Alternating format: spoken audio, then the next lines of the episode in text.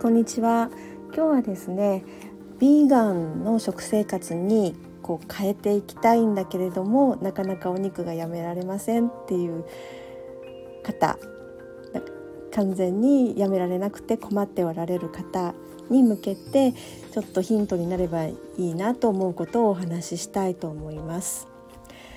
えー、ビーガンになるっていうのは、まあ、肉も魚も卵も乳製品も取らない蜂蜜もダメでまあで着るものとかも革製品を使わないとか毛皮を着ないとかそういうのがいろいろあるんですけれども、えー、ととりあえず今日は、えー、食べることについてお話をしたいと思います。えー、まあ3日とか4日とかよしビーガンやるぞ始めるぞと思って、まあ、3日4日お肉を食べない生活ができていたんだけれどもちょっとね例えばあ唐揚げ屋さんの前を通りかかってああ唐揚げ食べたいってなることありますよね。でそういう時にまあそこでまあ我慢できれば我慢するに越したことはないんですけれどもでもそれだとねストレスにもなるしもうね あの精神的に病んでもいけないのでまたはそうですねそこでもうもうもう諦めちゃうっていうことになるよりもまあちょっとじゃあ休んででまた始めようっていう感じにしたらいいんじゃないかと思うんですね。でその OK なお肉を食べてもこういう時だったらもうお肉を食べても OK っていうようなルールを作るのもいいと思うんですね。例えばうん、友達と食事に出る時にその時はお友達の、まあ、好みに合わせるっていうか無理やりね友達を引きずって 引きずって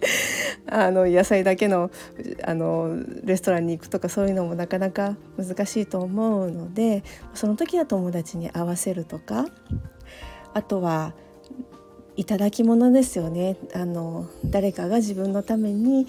作ってくれたもの。が例えばたまたまま牛乳が使ってあったとかチーズが使ってあった卵が使ってあったっていう時にもうそれあいりませんとか、まあ、なかなか言えないですけどね。自分のために作ってもらったものをいりませんって突っ返すのもできないですし、まあ、そう言ってねあの他の人が自分のために作ってくれたものは OK とするとかあとは例えばもう他に食べるものがないもう肉食べなきゃしょうがない。例えば定食を頼みました。すると中にあの焼肉入ってましたとかね。あ唐揚げ入ってましたとか。そういう時にはもう捨てる捨てるのよりは食べた方が私はいいと思うんですね。そういう時は。そのせっかくねあの命を落としてねあの動物の命を落としてそれが料理されて出てきてるわけなのでそれを食べないで置いとくって言ったらもう捨てちゃうことになりますからねそれは絶対良くないと思うんですね。なのであの出されたものはもう避けられなかったんだったらそれは食べるというようにこういう時なら OK もう OK な状況を決めておけばいいんじゃないかなと思うんですね。で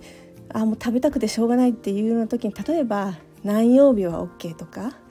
あとは何日間肉を食べない生活を続けられたら1日はお休みの日を作るとか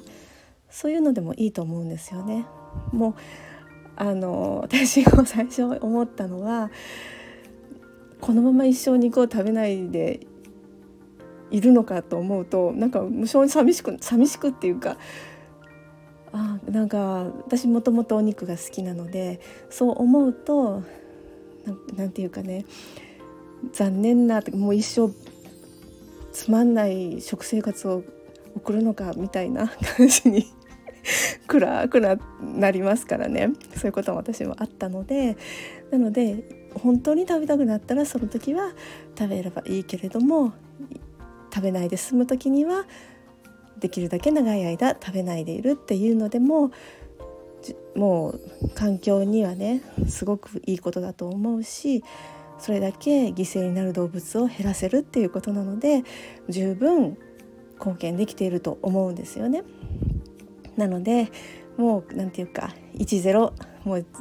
食べるか一生食べないとかいう選択肢じゃなくてこういう時なら OK とか、うん、そういう OK な食べてもいいよっていうあのなて言うかなルールみたいなのも作っておくとちょっと気楽にね始められるんじゃないかなと思います。では今日は以上です。ありがとうございました。